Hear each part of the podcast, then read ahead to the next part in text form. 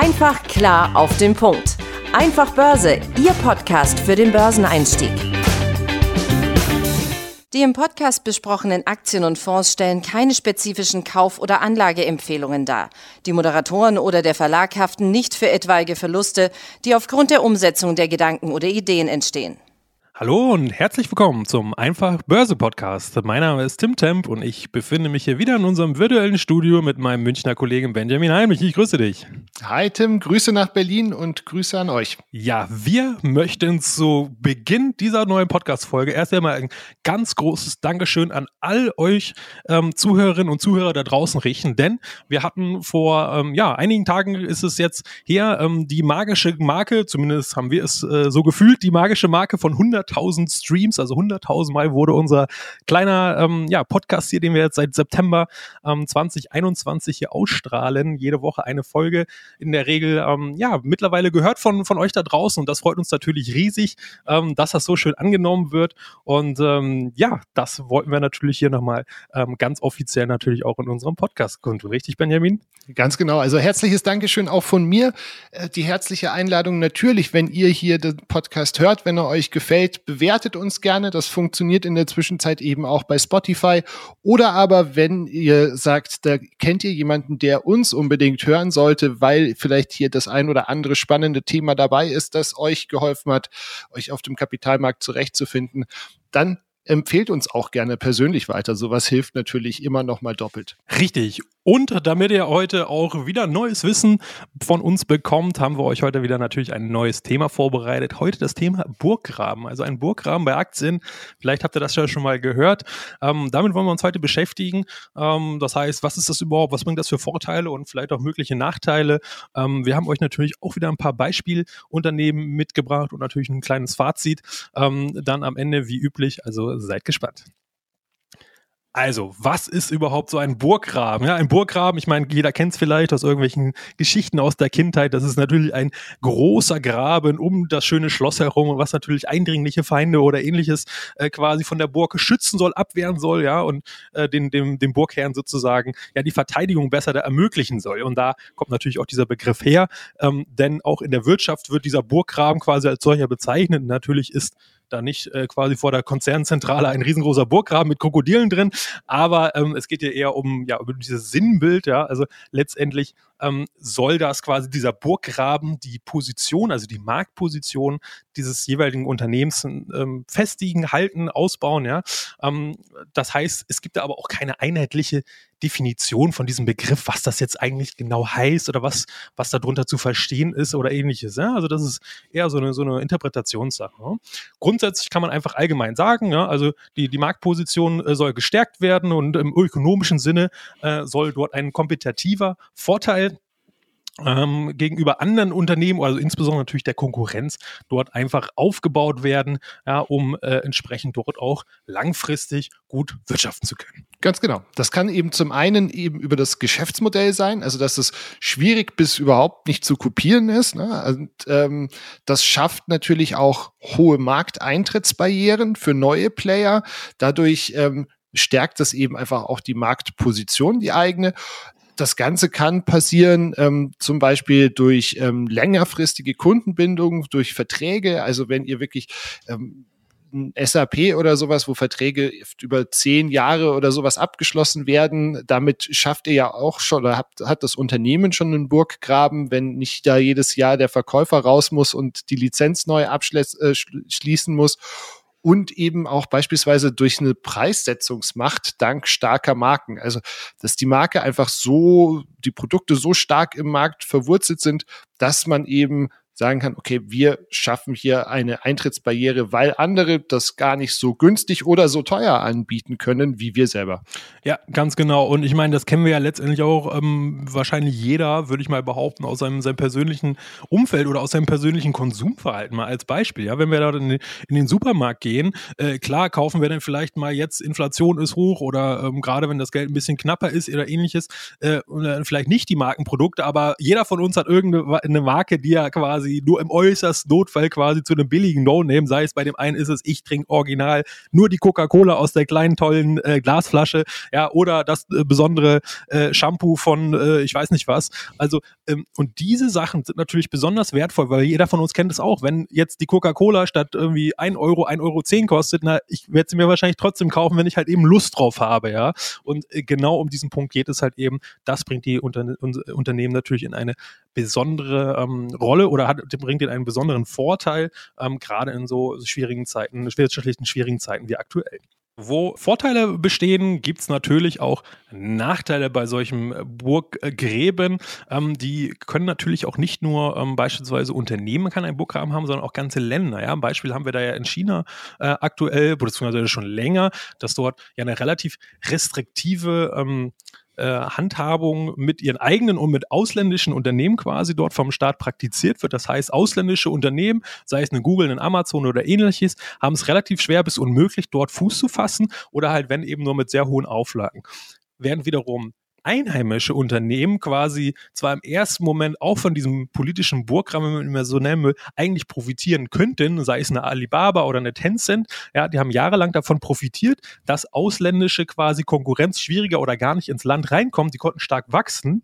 Jetzt sind diese Unternehmer beispielsweise dem chinesischen Staat oder der Regierungsführung dort so mächtig oder zu mächtig geworden, dass dort ja auch alle möglichen Diskussionen, ähm, das ist, läuft jetzt ja auch schon seit Monaten oder, oder noch länger, ja, ähm, dort wieder hochgekocht ist. Und da kann dieser einst vorteilige Burggraben auch wiederum selbst für diese Unternehmen zum Nachteil werden. Ja? Also auch dort sollte man ein bisschen schauen, ähm, gerade wenn man ja Regierungsformen oder, oder Staatsapparate, die dort hat, die da ja schon in der Vergangenheit öfters auch rigoros eingegriffen haben, die Wirtschaft, selbst wenn es der eigenen Wirtschaft geschadet hat. Ähm, also das ist natürlich oder kann auch ein, ein Nachteil von, von solch einem Burggraben sein. Ne? Absolut.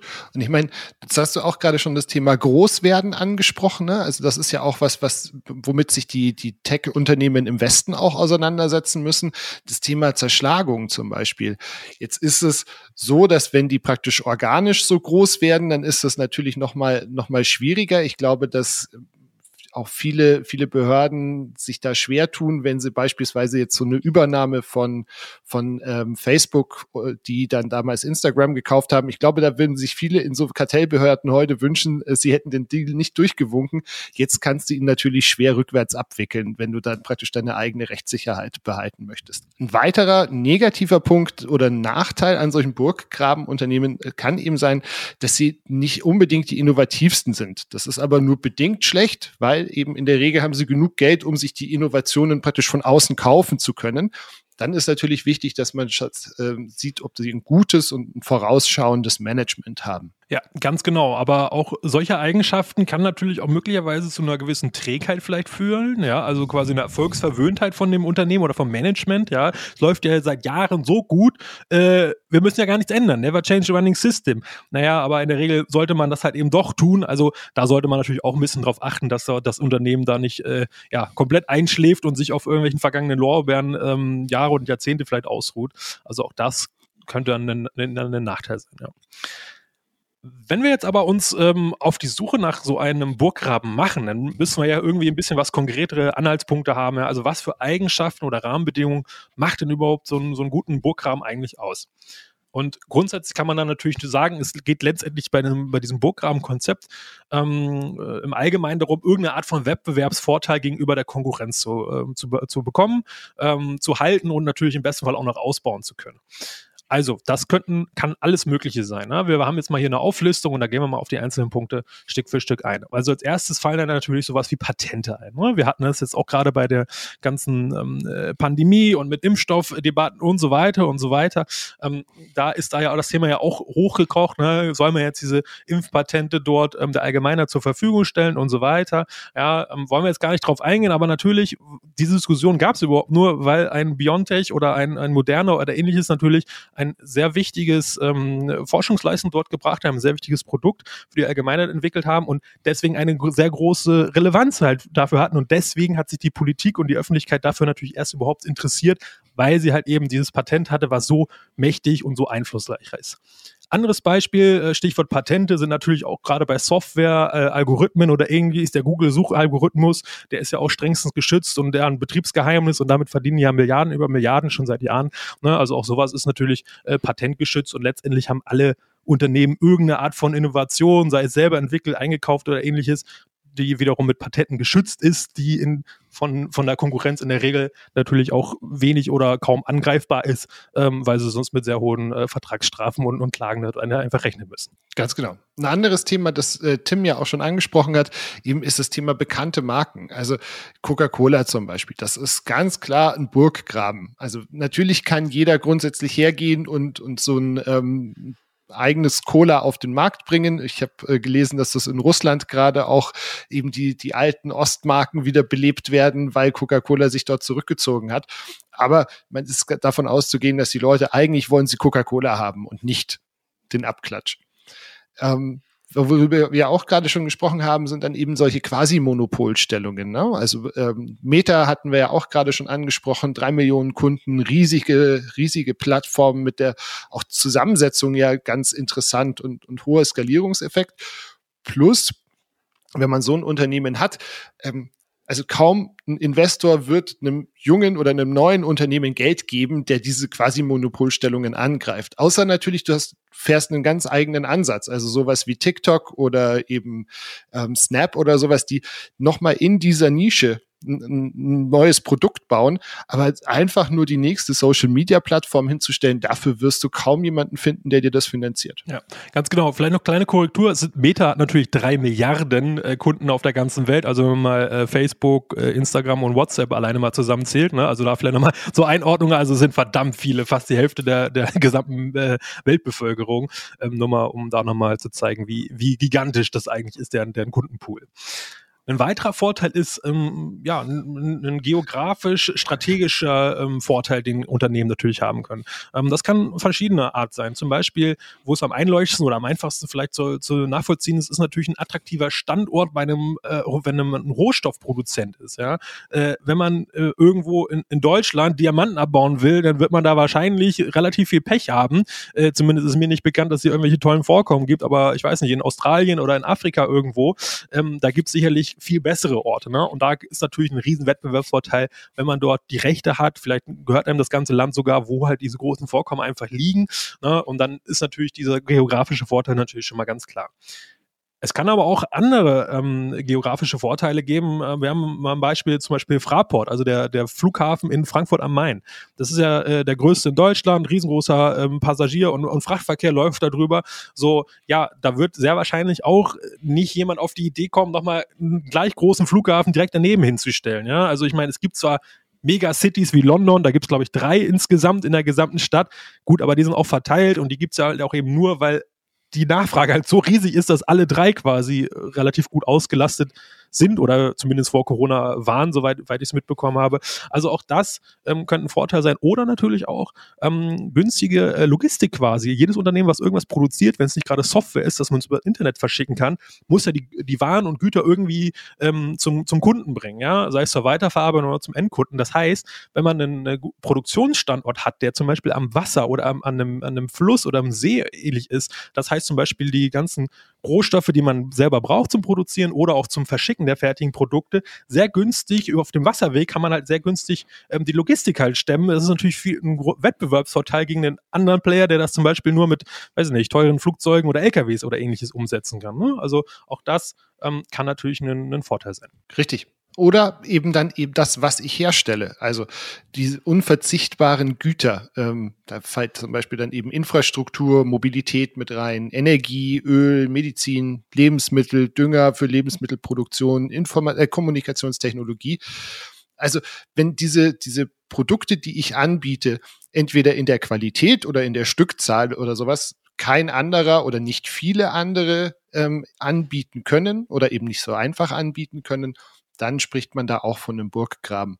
Äh, trauriges Beispiel ist natürlich hier in dem Fall Russland und die Staatsunternehmen Gazprom oder Rosneft, äh, die eben auch in dem Energiesektor etwas herstellen das so gefragt ist, dass wir trotz dem Krieg in der Ukraine äh, immer uns noch nicht dazu durchringen konnten von Seiten der Politik, dass man sagt, wir verzichten darauf. Ja, und das finde ich halt eben auch ein, ein, krasses Beispiel eigentlich, wo man sagt, ja, äh, das geht natürlich gar nicht, ähm, was, was Russland äh, dort in der Ukraine entsprechend dort äh, gerade durchzieht. Aber ja, wir sind halt so abhängig davon und können es nicht substituieren äh, mit irgendwelchen anderen Energieträgern aus irgendwelchen anderen Quellen. Und trotzdem müssen wir leider jeden Tag unfassbare Summen dorthin überweisen, damit hier nicht die Lichter ausgehen, sprichwörtlich. Ne? Also auch das ähm, hat natürlich diese Staatsunternehmen dort einen Burggraben, ganz klar. Ne? Wir haben euch aber jetzt natürlich auch nochmal drei Unternehmen mitgebracht aus verschiedenen äh, Sektoren, ähm, die alle auf jeden Fall unserer Meinung nach einen Burggraben besitzen, ähm, der sich aus vielfältiger Weise zusammensetzt. Und ja, die wollen wir euch jetzt mal im Einzelnen vorstellen. Ähm, ich bin mir ziemlich sicher, mindestens zwei davon kennt ihr auf jeden Fall, vielleicht sogar alle drei. Ähm, fangen wir mal mit dem ersten an. Wir haben es schon mal hier erwähnt, Coca-Cola. Ich meine, dass die der, der stärkste, das stärkste Argument für einen Burggraben ist wahrscheinlich die starke Eigenmarke von Coca-Cola. Ich meine, das Getränk gibt's äh, seit Jahrzehnten äh, entsprechend ähm, in fast allen Ländern auf der Welt. Ich meine, selbst überall in Afrika kann man es fast äh, kaufen. Ja, also das ist natürlich ein sehr, sehr starkes Argument für, äh, für eben quasi die ja, Preisdurchsetzungsmacht, haben wir es ja schon genannt, oder ähnliches. Ne? Ähm, Gleichzeitig ist natürlich dieses Geschäftsmodell, wenn man es jetzt mal nur äh, auf diese Getränkeschiene quasi ähm, äh, beschränken möchte oder da, darauf mal quasi, das ist natürlich dein Hauptgeschäft. Also die verkaufen letztendlich nur Getränke in Anführungsstrichen. Das heißt, das Geschäftsmodell ist relativ simpel. Ja, das ist keine komplexe Technologie oder ähnliches, die fehleranfällig ist, wo ähm, sehr hohe äh, Kompetenzen vom Management oder vom Führungsteam oder ähnliches quasi erbracht werden müssen in der Regel. Ja, also auch das ist natürlich ein großer Vorteil von so einem Unternehmen, ähm, weil man es natürlich einfacher managen kann und dementsprechend auch weniger fehleranfällig ist. Güter des täglichen Bedarfs stellen die her. Natürlich. Lebensnotwendig. Trinken ist lebensnotwendig. Ja, was heißt das? Äh, erstmal wiederkehrende Cashflows. Das ist immer sehr schön für die Stabilität, gerade auch für Dividenden und so weiter. Gleichzeitig, äh, bevor nicht mehr getrunken wird, werden äh, zig andere Kategorien, Produkte und ähnliches nicht mehr gekauft, äh, bevor es an, ans äh, Verzicht von Lebensflüssigkeitaufnahme äh, geht. Ne? Also auch das natürlich ein ganz klares, starkes Argument ähm, entsprechend hier für, für Coca-Cola und, und sein Geschäftsmodell. Es wächst langsam, wir hatten es ja schon gesagt, aber kontinuierlich und das schon seit Jahrzehnten. Ja?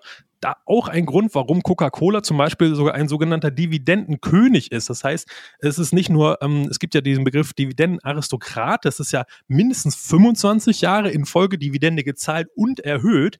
Und Dividendenkönige ist sogar noch eine Stufe höher nochmal ist es mindestens 50 Jahre die Dividende durchgehend gezahlt und jedes Jahr erhöht. Ja, also wenn das kein Knallerargument für ein solides Geschäftsmodell ist, ja, dann weiß ich auch nicht. Ja, da fällt mir tatsächlich auch kein anderes ein.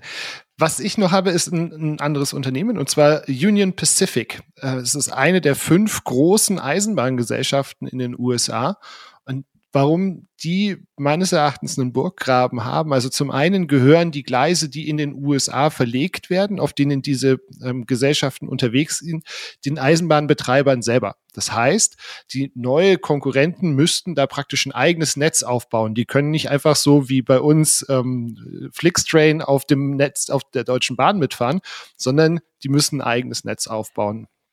Der Markt ist relativ strikt aufgeteilt. Also es gibt an der Ostküste und im mittleren Westen ist es, wenn man sich das auf der Karte anschaut, durchaus ein bisschen enger verflochten. Je weiter man Richtung Westen kommt, im Westen hast du quasi eigentlich nur Union Pacific und Burlington Northern Santa Fe. Interessant, wem gehören die? Berkshire Hathaway, Warren Buffett, also auch einem der Investoren, der den Burggraben geradezu predigt. Wenn man sich den Chart von äh, Union Pacific anschaut, der ist eigentlich seit 2016 wirklich wie an der Schnur gezogen nach oben gelaufen, jetzt mit Ausnahme von dem Corona-Dip aber sehr, sehr kontinuierliche, jetzt keine Wachstumsrakete, aber eine sehr, sehr kontinuierliche Aufwärtsbewegung. Was die auch geschafft haben in den letzten Jahren, ist, dass sie den Umsatz, den durchschnittlichen pro Wagenladung weiter steigern konnten. Das war im letzten Jahr so knapp 16 Prozent. Und das ist der Hauptumsatztreiber dieses Unternehmens. Das heißt, die können einfach darüber, dass sie mehr verlangen, dass sie die Waren transportieren, ihren Umsatz steigern, müssen also nicht zusätzliche Züge oder sonst irgendwas auf die Schienen packen, was ja eben auch wieder die Kosten steigern würde. Jetzt haben sie aber natürlich einen Nachteil und sie sind nämlich äh, konjunkturellen Schwankungen unterworfen, was ganz klar ist. Werden weniger Güter, Güter produziert, müssen weniger transportiert werden. Und deswegen hat tatsächlich auch die Aktie zuletzt ein gutes Stück nachgegeben. Aber es ist eben ein, ein Unternehmen, das eben solche Dips dann auch sehr kontinuierlich wieder ausgleicht. Ja, und das dritte im Bunde ist nochmal aus einem ganz anderen Sektor, nämlich aus dem Technologiesektor. Ähm, eigentlich passt es natürlich jetzt zumindest von unserem vorangegangenen Gespräch jetzt eher Technologie nicht so in dieses klassische Burggraben-Konzept, aber es gibt da auch natürlich Ausnahmen und eine davon ist ganz klar Microsoft. Ja. Ich meine, auch ein riesiger Konzern, äh, eines der wertvollsten Unternehmen überhaupt auf der Welt. Ja, und warum ist es das? Ja, wahrscheinlich für die beiden Hauptprodukte schlechthin. Das ist natürlich einmal dieses Windows-Betriebssystem für Computersysteme und natürlich ähm, auch äh, jeder kennt es und hat es garantiert garantiert auch schon mal benutzt. Ich meine, ich habe es damals sogar noch in der, ich weiß nicht, äh, sechste, siebte Klasse schon in der Schule das erste Mal extra hier Microsoft Word äh, quasi Einsteigerkurs oder ähnliches gehabt ne? und bis heute äh, natürlich weiterhin für alle möglichen ähm, ja, Betriebs- oder Privatanwendungen hier wird das genutzt. Ähm, ich habe mal ein paar Zahlen rausgesucht. Ähm, in Deutschland zum Beispiel aus März 2022, also relativ aktuell, äh, benutzen ähm, 76 Prozent äh, Windows-Computer und nur 19 Apple und 2,5 Linux und die restlichen paar zerquetschte Prozent sind halt irgendwelche exotischen Sondersysteme, ähm, ja. Und auf der ganzen Welt nutzen, nutzen laut eigener Angabe von Microsoft 1,4 Milliarden Menschen allein äh, das äh, Microsoft Office-Paket. Ne? Also auch das spricht natürlich Bände und ich meine, jeder kennt es. Äh, alle ein, zwei Jahre kommt ein neues Windows raus, ähm, alle ein, zwei Jahre kommt ein neues MS Office raus. Ja, also auch das, die machen regelmäßig Upgrades. Äh, die Leute sind darauf schon geschult. Die Unternehmen werden nicht auf einmal auf irgendwas anderes umsteigen, um ihre ganze Belegschaft neu zu schulen und irgendwas. Nein, die werden die neuen Produkte, die Updates, die natürlich auch viel Geld kosten, auf jeden Fall bezahlen, sehr wahrscheinlich, ja. Weil der Umstieg einfach viel zu aufwendig und, und schwierig ist. Und letztendlich hat Microsoft damit eine Art Monopol, ja. Also auch das natürlich ganz klar und ja, regelmäßige Cashflows, äh, hohe Kundenbindung, also perfekter Burggraben letztendlich und die Performance spiegelt es letztendlich auch wieder. Da haben wir uns auch mal die Mühe gemacht, hier nochmal ein paar Zahlen, weil harte Fakten sind natürlich immer schön, das Ganze nochmal zu, zu auch ähm, zu untermauern, ob das auch wirklich so war oder es wirklich so ist. Wir haben jetzt mal drei Referenz, ähm, Werte hier ähm, quasi einmal angebracht, damit das auch vernünftig verglichen kann, jede, jedes Unternehmen. Wir haben ja einmal den, den DAX, äh, der hat auf Jahressicht, also seit 1.1.2022 ähm, bis heute, Anfang Juni, ähm, knapp 10% Minus gemacht aufs Jahr gesehen. Der S&P 500, ähm, also der große, breite Aktienindex in den USA, hat ähm, minus 14,3 gemacht äh, und der Nasdaq 100, der Technologiesektor, sogar minus 23,1% Das sind jetzt mal so die Ausgangswerte, die es zu schlagen gilt, oder Benjamin? Ja, und ähm, jetzt ist es so, also Union Pacific, die ich dabei hatte, die haben tatsächlich ähm, seit Jahresanfang 12 Prozent verloren. Das ist zwar eben negativ, aber natürlich immer noch besser als eben diese 14,3 Prozent, die der S&P 500 verloren hat. Da ist eben genau das, was ich vorher angesprochen hatte. Ne? Also Konjunktursorgen, auch natürlich hohe Energiepreise, die machen sich auch bei einem Bahnbetreiber bemerkbar. Aber das ist natürlich auch für langfristige Anleger natürlich eine durchaus eine attraktive Einstiegsmöglichkeit, weil aktuell werden die etwa mit dem 19-fachen des erwarteten Umsatzes von diesem Jahr gehandelt und im Dreijahresschnitt ähm, sind es ungefähr das 22-fache. Also es ist doch nochmal eben ein guter Schnitt nach unten gekommen, was, wenn man jetzt eben eine Aktie 5, 10, 15 Jahre hält, eben, wie gesagt, ein, ganz attraktives Niveau sein kann, um da eben mal den ersten Fuß in die Tür zu stellen. Ja.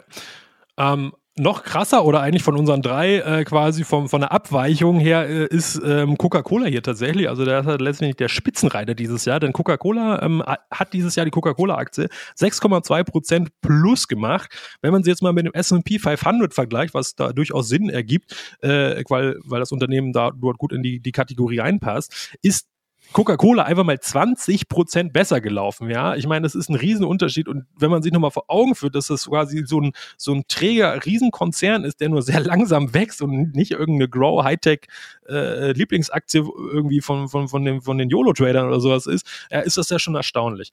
Ähm, Microsoft ähm, äh, auch äh, interessantes Beispiel, liegt auf Jahressicht knapp 20 Prozent im Minus Klingt natürlich jetzt erstmal nicht so sexy, ähm, aber wenn man es da auch wieder mit dem Nasdaq 100, wo ja Microsoft auch enthalten ist, drin vergleicht, den Technologiesektor, steht Microsoft aber auch eben besser da, nämlich fast 4% besser äh, als der Nasdaq auf Jahressicht.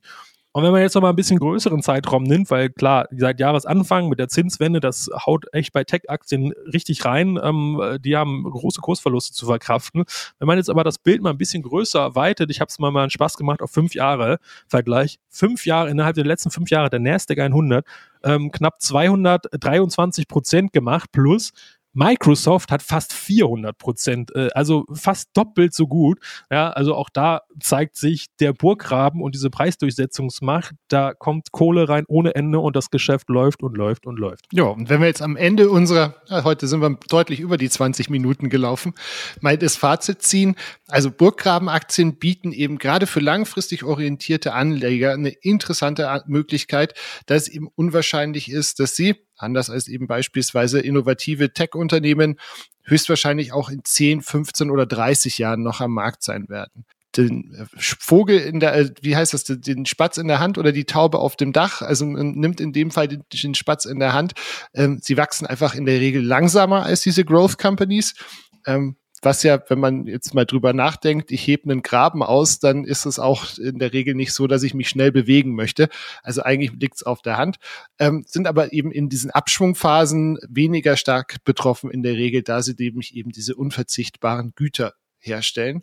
Und sie bieten, wie eben eine Burg, auch ein solides Element im Portfolio und ähm, damit eigentlich eine gute Beimischung, die jeder mal drin haben sollte, zumindest punktuell. Ganz genau, so sieht das aus. Deswegen Burggrabenaktien finden wir eine tolle Sache. Ist natürlich ein bisschen aufwendiger, sich damit zu beschäftigen, aber macht auch unter Umständen ziemlich viel Spaß. Also mir hat es jedenfalls Spaß gemacht, hier die Vorbereitung. Und ähm, ja, ich sage auch natürlich, Benjamin, vielen Dank für, für deine Zuarbeit und, und äh, Zeit heute hier. Auch für eure Zeit möchte ich euch danken. Ich hoffe, ihr kommt wieder ein bisschen was mitnehmen. Empfehlt auch gerne unseren äh, Podcast weiter. Dann geteiltes Wissen ist doppeltes Wissen sozusagen. Natürlich, auch gerade wenn es kostenlos wie unser Podcast hier überall zur Verfügung steht. Ja, und ähm, nächstes Ziel sind die eine Million Klicks, oder Benjamin? Absolut. Danke dir, Tim. Danke euch fürs Zuhören. Bis nächste Woche. Ciao. Ciao. Einfach klar auf den Punkt. Einfach Börse, Ihr Podcast für den Börseneinstieg.